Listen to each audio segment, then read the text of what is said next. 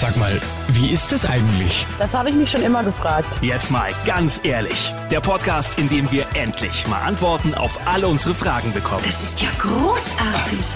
Und hier ist der Mann, der Licht ins Dunkel bringt. Martin Brockmeier. Die Sommerpause ist vorbei und damit hallo, Servus. Schön, dass ihr wieder dabei seid hier bei Jetzt mal ganz ehrlich. Und heute, heute packen wir mal unsere Sportsachen aus dem Kleiderschrank raus. Während Corona und dem ganzen Lockdown gab es ja eigentlich nur zwei Sorten von Menschen. Die einen, die richtig mit Sport losgelegt haben und dann die, die es ein bisschen ruhiger haben angehen lassen, dafür aber ein paar ordentliche Corona-Pfunde zugelegt haben. Und jetzt die große Frage, wie werden wir diese Corona-Pfunde wieder los? Darüber wollen wir heute sprechen und dazu habe ich mir einen Experten eingeladen. Matthias, er ist Personal Trainer von MM Training in Augsburg. Hi Matthias. Servus Martin, hi. Matthias, ist Deutschland durch den Corona-Lockdown fett geworden? Ja, ich glaube, wie du sagst, äh, gibt es durchaus zwei Lager. Ich habe schon das Gefühl, dass viele auch jetzt das als Chance genutzt haben, zum Beispiel im Laufen anzufangen. Aber ich glaube, vielen, denen es davor schon schwer gefallen ist, ist es jetzt schon eher so, dass die ein bisschen Lagerkoller hatten. Und es gibt, glaube ich, irgendwelche, ja, nicht ganz wissenschaftlichen Studien, aber ich habe meine gelesen zu haben, dass Menschen im Schnitt, glaube ich, fünf Kilo zugenommen haben im Lockdown. Da haben wir also, wir Deutschen haben während dem Lockdown zugenommen. Ist also dann Fettleibigkeit die nächste Pandemie bei uns? Ja, ich, mein, was heißt Pandemie? Ich glaube, man sieht jetzt in dieser Pandemie, dass natürlich schon ein, ein gesunder Körper für viele Menschen wichtig ist. Und ich glaube und ich hoffe schon, dass viele Leute auch in Zukunft da ein bisschen anders mit dem Thema umgehen und ja, dass da ein Umdenken stattfindet. Hoffe ich und glaube ich schon. Ich würde jetzt nicht von einer Pandemie sprechen, aber ich glaube schon, dass es für unser Gesundheitssystem schon ein Problem ist, dass es viele Leute gibt, die Gewichtsprobleme haben. Was glaubst du, sollten da nicht Politiker mehr Vorbild sein?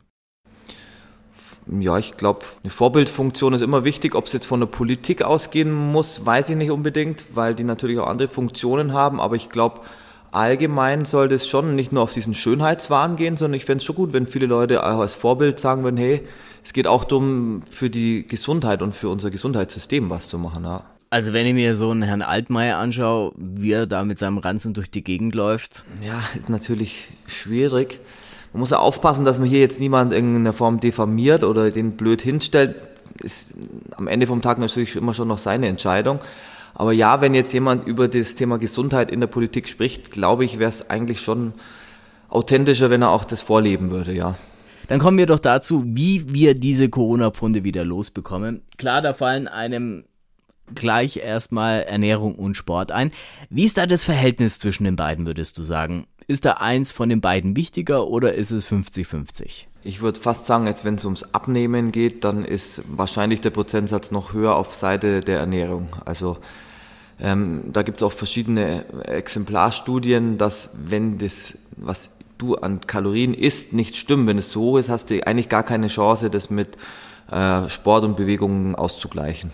Von dem her, ja, ich würde eher fast sagen 70, 30. Also Ernährung ganz wichtig, da bleibt man doch gleich da. Wo fängt man da an, wenn man sagt, okay, ich will jetzt abnehmen?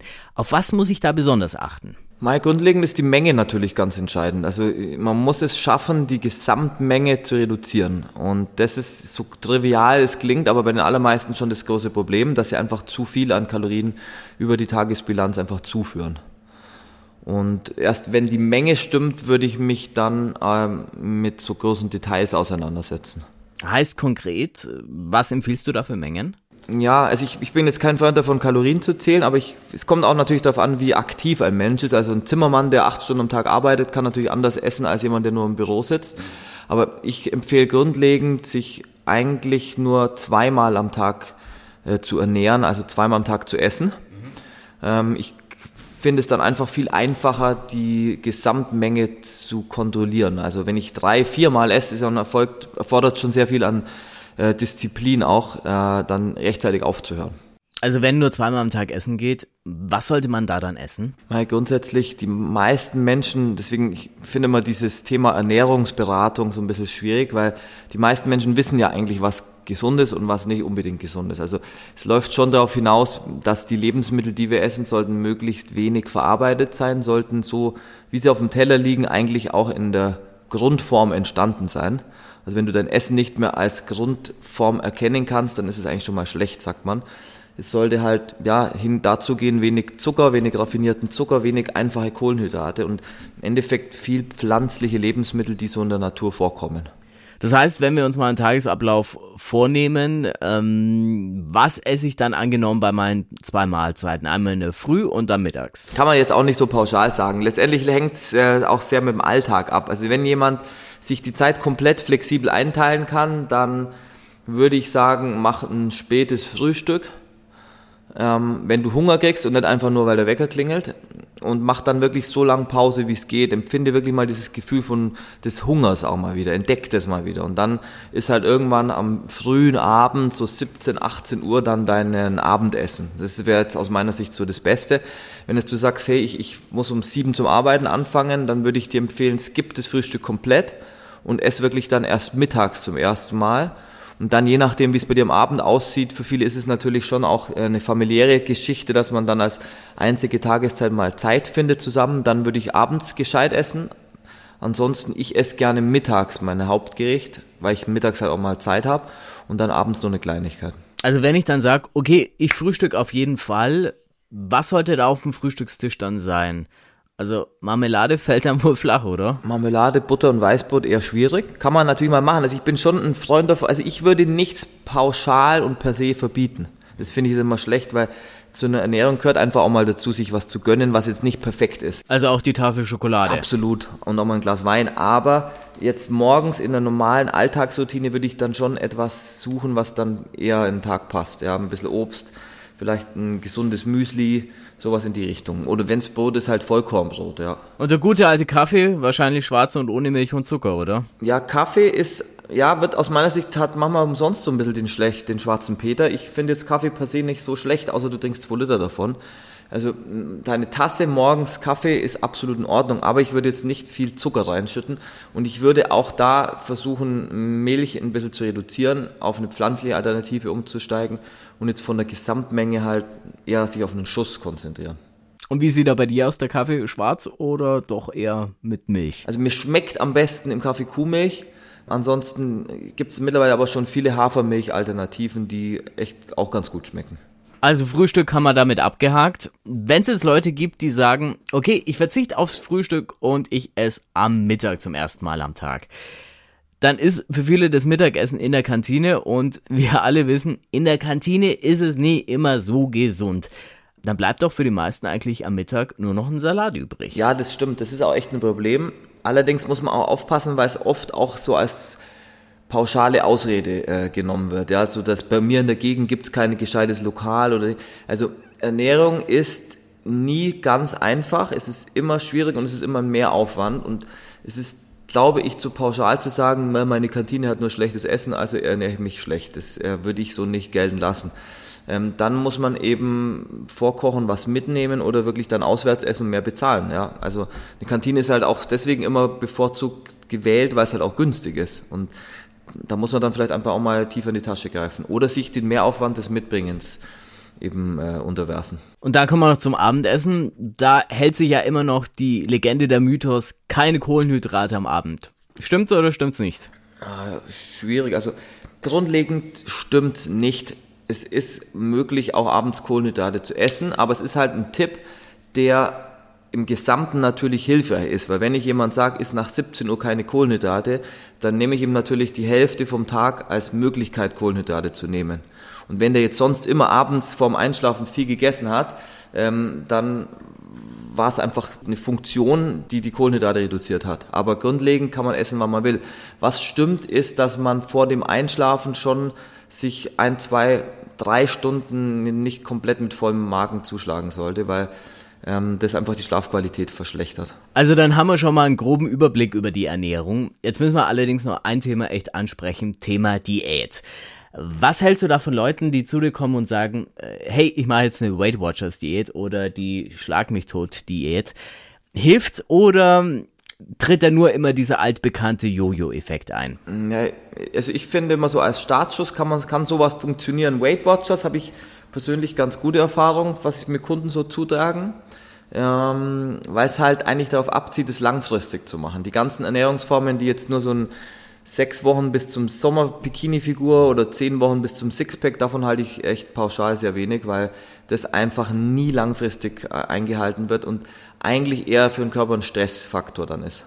Wie sieht's dann mit Intervallfasten aus, das gerade so durch die Medien geistert? Intervallfasten, mei, das ist halt eigentlich genau das, was ich jetzt schon beschrieben habe, ist halt jetzt gerade wieder wie immer so ein bisschen, es wird etwas, was eigentlich sehr logisch begründbar ist, zu so einem Hype-Wort gemacht und ähm, wie habe ich letztens gelesen, oh cool, ich folge dem neuen Ernährungstrend, weil ich zu voll zum Frühstücken bin, ich Intervallfaste. Ähm, ist an sich gut, ähm, aber da jetzt einen neuen Trend immer daraus zu machen, ist immer schwierig, finde ich. Also angenommen, ich habe mich dann dazu entschlossen, meine Ernährung umzustellen. Es ist ja immer schwierig, da da wirklich dran zu bleiben, da dann wirklich echt am Ball zu bleiben, dass ich das nicht nur diese eine Woche oder zwei Wochen mache, sondern wirklich länger. Welchen Tipp, welchen Anreiz kannst du da Leuten mit auf den Weg geben? Ja, das ist eigentlich die Krux. Also ich glaube, jeder kriegt es irgendwie hin, mal zwei, drei, vier, fünf Monate am Stück irgendwie was durchzuziehen, wenn der Leidensdruck entsprechend groß ist. Aber langfristig funktioniert es eigentlich nur dann, wenn sich auch der Kopf wirklich umstellt. Und wenn wir auch davon weggehen zu sagen, oh, ich will jetzt hier oberflächlicherweise irgendwie für andere schöner sein, sondern man muss da wirklich auch in seine Person, man muss sich reflektieren, man muss ja so ein bisschen in sich auch gehen und wirklich feststellen, warum es in Zukunft warum er eigentlich sein Leben umstellen will. Weil es hat nicht nur mit dem Essen zu tun, sondern es ist wirklich eine komplette Lebensveränderung. Und die Tragweite dieser Entscheidung ist, glaube ich, manchen nicht unbedingt bewusst, die einfach nur sagen, hey, ich, ich mir kneift da die Hose oder so. Was viele da auch äh, machen und sagen, hey, ich lege einen Cheat Day ein, wo wirklich alles erlaubt ist zu essen, also Fast Food, Schokolade, Chips äh, und Pipapo, was es nicht alles gibt. Ist das auch ein Anreiz, um am Ball zu bleiben? Ja, ähm, von der Motivation her ja. Ähm, ich bin einfach kein Freund von, von diesen Extremen. Also ich kenne das auch, dass dann Leute sagen, ich esse dann eine Packung Kinder Country, weil ich darf es ja jetzt. Davon halte ich wirklich ganz wenig.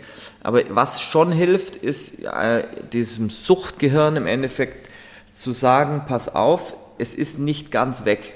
Das ist ja auch was, was man zum Beispiel bei der Rauchabgewöhnung den Leuten sagt du, der Gedanke, ich darf das jetzt von heute an nie mehr machen, das sorgt für Stress im Gehirn. Wenn du allerdings sagst, jetzt mache ich das erstmal so und guck, wie sich's entwickelt, ich dürfte es ja wieder anfangen und ich dürfte es wieder mal machen, dann fällt es einem einfach, das ist ein weicherer Übergang. Von dem her kann das jemand schon helfen, aber ich würde, manchmal hilft es ja auch, wenn man weiß, man dürfte es, ohne es dann auch final durchzuziehen.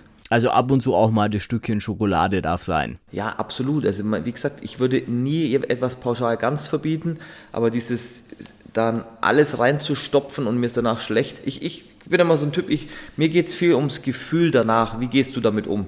Und ich bin überzeugt, dass viele Lebensmittel auch gar nicht so schädlich sind, wenn sie dir vom Gefühl her auch gut tun. Dann kommen wir zum anderen großen Aspekt, Thema Sport. Sport ist ja für viele erstmal gleich Mord. Auch für mich kann aus Erfahrung sprechen, vom kompletten Sportmuffel inzwischen zum Sportliebhaber. Aber anderes Thema. Welchen Tipp gibst du Leuten, die sagen, okay, ich möchte abnehmen? Welchen Sport sollten die am Anfang machen? Am besten zu mir ins Studio. Haufen, Haufen Geld bezahlen und dann geht's, nee. Also, ähm, Sport, es ist halt schon die Frage, was macht dir Spaß, was liegt dir? Also, am aller einfachsten ist es wirklich, wenn du was hast, wo du vielleicht schon mal im Kindesalter drin gut warst oder wo du zumindest Spaß dran hattest und es so ein bisschen wiederentdeckst. Dann fällt es dir am, erfahrungsgemäß am einfachsten mit dem Thema anzufangen. Viele Leute sind auch so, dass ihnen halt Ballsportarten am Anfang Spaß machen, weil es halt was ist, was ein bisschen kurzweiliger kommt. Ähm, grundlegend ist es halt schon wichtig, den ganzen Körper auch auf muskulärer Ebene mindestens zweimal pro Woche zu fordern. Also wenn dann Leute zu dir kommen und sagen, sie wollen Sport machen, weil sie abnehmen wollen, auf welchen Zeitraum müssen die sich ungefähr einstellen? Mm, ja, also Minim, Minimum Zeitraum sind, so sage ich mal, die ersten zehn Wochen. Ich sage mal so, nach sechs Wochen spürt man im Normalfall eine Veränderung, dass sich der Körper ein bisschen besser anfühlt, dass es vielleicht im Nacken weniger zwickt, der Rücken stabiler wird bis sich der Körper wirklich verändert, das, da kann ich nie Prognosen geben. Also wenn dieses Essverhalten streng, manche machen am Anfang wie so eine Diät, dann, weil sie darauf Bock haben, dann nehmen die natürlich viel ab. Aber entscheidend ist eigentlich so das erste halbe Jahr, würde ich sagen. Da, da kann man dann erst absehen, ob es wirklich tief genug sitzt. Ja, weil so diese Anfangseuphorie, das nutzen, wie gesagt, die meisten. Meistens, wenn es dann wieder so in den normalen Alltag übergeht, da entscheidet sich dann, ob jemand das wirklich, ob wirklich am Ball bleibt oder ob es nur so eine Phase war. Du sprichst es schon an. Wie schaffe ich es dann, dass Sport zu einem festen Punkt, äh, zum festen Bestandteil im Alltag wird? Ja, im Endeffekt geht es auch wie beim Essen, es geht viel um Organisation. Ich muss das wirklich, äh, ich, ich darf mich nicht als, als Opfer, als Sklave meiner Zeiteinteilung sehen. So, ich habe, oh, ich habe jetzt keine Zeit, ich habe so viel zu tun. Sondern ich muss wirklich, ich sage immer den Leuten, stell dir vor, du würdest für die Sportstunde danach 500 500 Euro bekommen. Und jetzt plan, wann du kannst. Und wenn du das machen würdest, dann würden lustigerweise die meisten sofort einen freien Termin finden. Und genauso ist, du musst dir einfach, du musst die, die Verhältnismäßigkeiten, die Priorisierung hochsetzen und dann fest einen Termin, wie, wie einen Business-Termin einplanen. Hilft's da, ich sag mal, mit Gleichgesinnten in der Gruppe zu trainieren? Ja, kann, kann, kann vielen helfen. Also der Mensch ist ein Rudeltier, wir lieben es mit anderen Sachen zu teilen, wir sind sozial, wir, wir wollen Anerkennung auch von unserem Umfeld, deswegen hilft es vielen. Man muss halt aufpassen, dass man sich da jetzt nicht unter Druck setzt. Ich sehe das bei uns, wir haben ja hier also Personal Training, wo wir Einzelbetreuung machen und Gruppenkurse. Da ist es schon so, das hat beides seine Vor- und Nachteile. Also beim Einzeltraining hast du halt natürlich eine höhere Verbindlichkeit und man ja, und man kann genauer noch auf den Einzelnen eingehen, aber in der Gruppe hat man natürlich Gleichgesinnte und, und sieht, hey, was machen denn die anderen? Solange man das nicht demotiviert und, und unter Druck setzt, ist das natürlich auch ein schöner Aspekt. Motivation ist ja dann bestimmt auch ein Riesenthema für dich, wo du bestimmt vielen Leuten in den Arsch treten musst, oder? Salopp formuliert, ja. Ähm, es, man muss halt, man muss schon eine, die Waage finden zwischen ähm, Druck aufbauen von außen und wirklich eine, eine, intrinsische Eigenmotivation zu finden. Und klar muss man auch Mann immer mal wieder hinterher telefonieren und sagen, komm, mach was. Und ich glaube, es ist, kennt jeder auch in anderen Phasen. Man hat nicht immer gleich Bock, aber grundlegend muss es schon von dem Menschen dann kommen ich will nochmal zurückkommen zu dem, welchen Sport Leute machen können. Du hast schon Ballsport angesprochen. Was empfiehlst du da Leuten, die wie ich, ich habe es gerade eben gesagt, kompletter Sportmuffel früher waren? Was sollen die machen? Also das Effizienteste ist schon ein Krafttrainingsprogramm zweimal pro Woche zu machen. Ähm, und entscheidend am Anfang ist, den Körper da wirklich nicht zu überfordern, weil wir es schaffen müssen, in deinem Gehirn das Thema äh, mit etwas Positivem zu assoziieren. Das ist die Krux am Anfang. Nur dann wird es möglich sein. Also nicht, hey, guck, ich mache dich jetzt so fertig, dass du drei Tage nicht mehr laufen kannst, sondern schau mal, wie sich in den nächsten Tagen, wie gut sich dein Körper fühlt. Wir müssen schaffen, das im Gehirn mit etwas Positivem zu koppeln. Hilft es dann auch, einfach mal die Laufschuhe anzuziehen und eine Runde um den Block zu drehen? Mm, ja, Laufen ist halt am Anfang für viele Leute, die so ganz Sporteinsteiger sind, ziemlich intensiv, ziemlich heftig finde ich an sich schon eine schöne Sache. Ist halt auch was sehr Minimalistisches, kann jeder überall machen, kostet kein Geld. Mm, für den Anfang, ja, ich, ich empfehle halt eigentlich nicht Jogging, sondern wirklich äh, mal einen zügigen Powerwalk, so als Start in den Tag oder als Finisher, um mal so einen Stress abzubauen. Das würde ich schon jedem empfehlen, ja. Heißt? Einfach Schuhe anziehen und nach der Arbeit oder vor der Arbeit eine halbe Stunde zügig gehen. Also nicht joggen, sondern mal zügig gehen. Das reicht fürs Erste schon.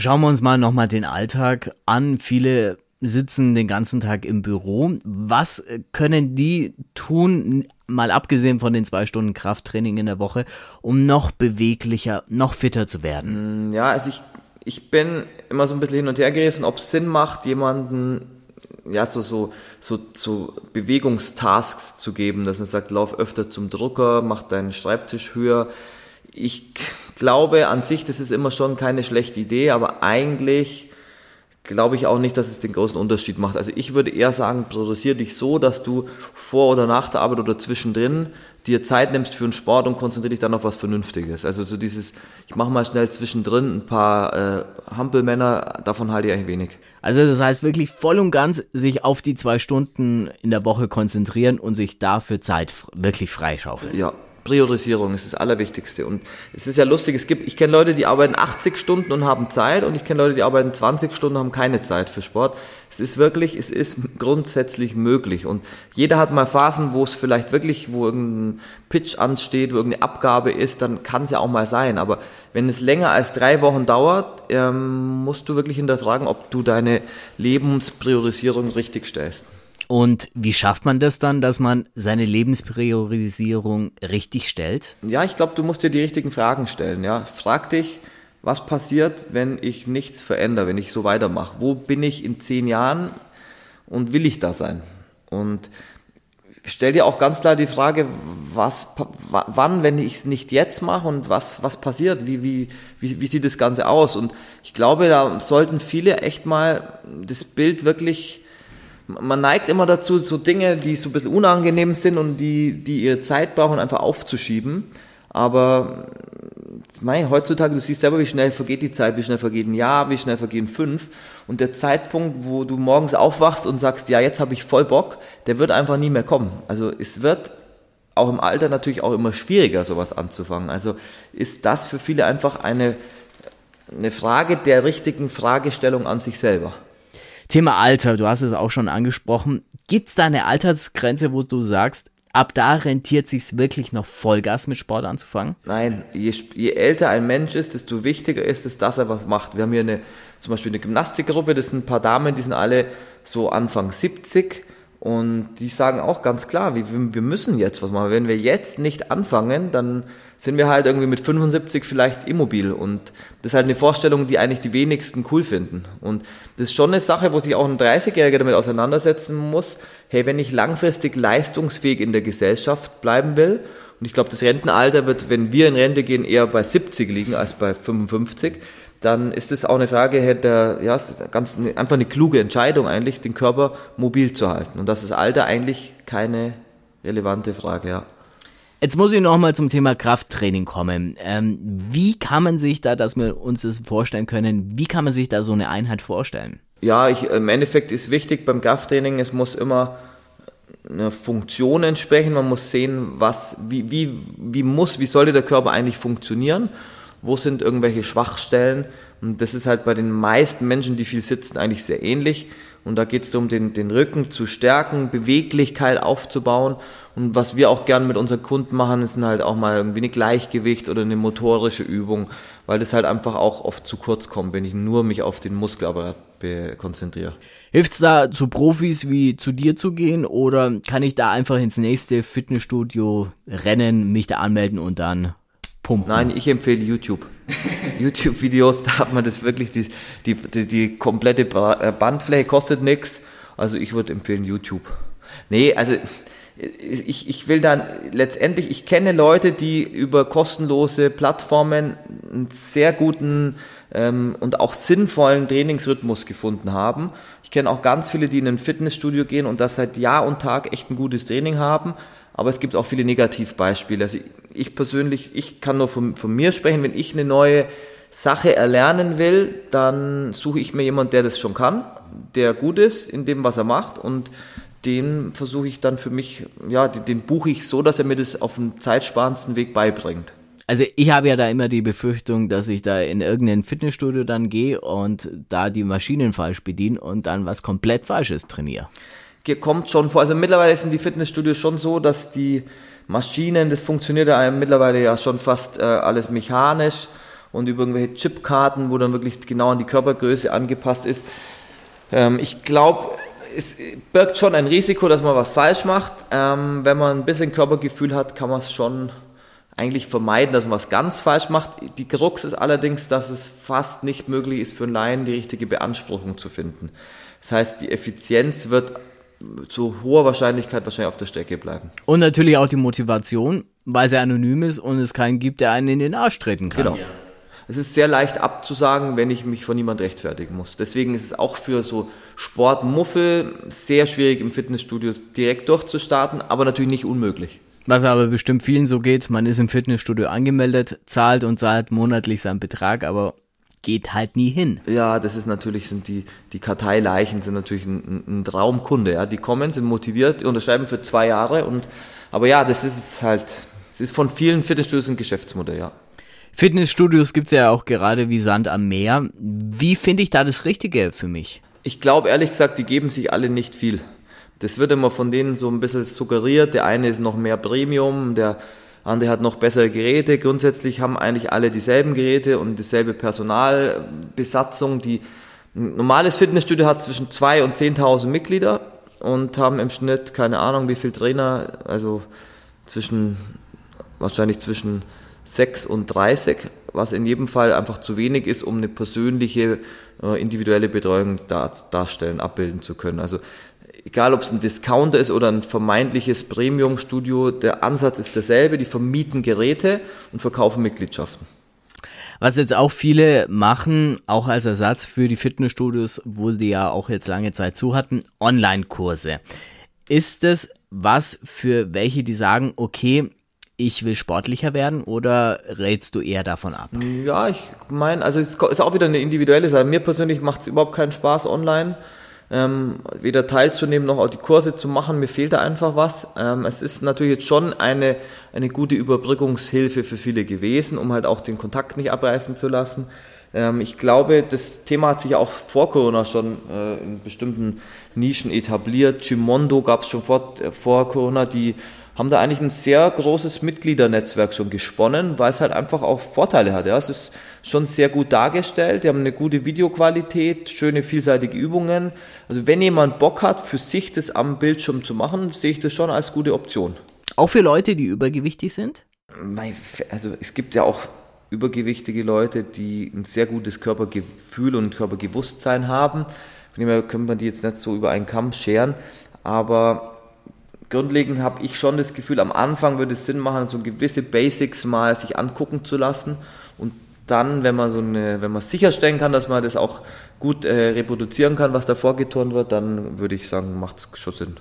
Zum Abschluss dein ultimativer Tipp noch an alle, die jetzt sagen, ich will meine Corona-Pfunde jetzt wirklich äh, loskriegen. Was müssen die ernährungs- und sporttechnisch am Anfang als ersten Step machen? Ja, der erste Step, ich, ich würde sagen, der wichtigste Step ist für sich wirklich die Entscheidung zu treffen, es zu machen. Und eigentlich kommt alles andere basiert auf dem. Also du musst für dich wirklich nicht nur für, für irgendwelche Ziele, die dir die Brigitte einbläut, sondern du musst wirklich sagen, hey, ich ich als Mensch will das jetzt machen und ich bin jetzt bereit dazu, das auch, diesen Mehraufwand in Kauf zu nehmen. Und dann würde ich sukzessive meine Gewohnheiten umstellen, wirklich an allem feintunen, alles hinterfragen, wirklich diesen Status quo in Frage stellen und zwar wirklich einen Rundumschlag machen. Also es gibt Leute, die können das so Stück für Stück anzufangen, wenn es wenn du da schon nicht schlecht aufgestellt bist, ist es auch okay. Dann kannst du sagen, ich optimiere noch. Für einen, der wirklich von Null kommt, würde ich empfehlen, mach das volle Programm. Start wirklich, hinterfrag alles und starte neu. Das ist wie so ein Reset. Alles klar, Matthias. Dann sage ich auf jeden Fall vielen herzlichen Dank dir für all die Tipps und Tricks, die du uns heute mit auf den Weg gegeben hast. Vielen Dank dir fürs nette Gespräch. Martin, sehr gerne. Bis bald. Alles Gute. Und nachdem wir jetzt wirklich so viel über Sport geredet haben, machen wir einen kleinen Deal. Wir alle machen bis zur nächsten Woche mindestens eine Stunde Sport und im Gegenzug geht's in der nächsten Woche hierbei jetzt mal ganz ehrlich um das schönste Thema im ganzen Leben, um das Thema heiraten. Jetzt mal ganz ehrlich, der Podcast, in dem wir endlich mal Antworten auf alle unsere Fragen bekommen.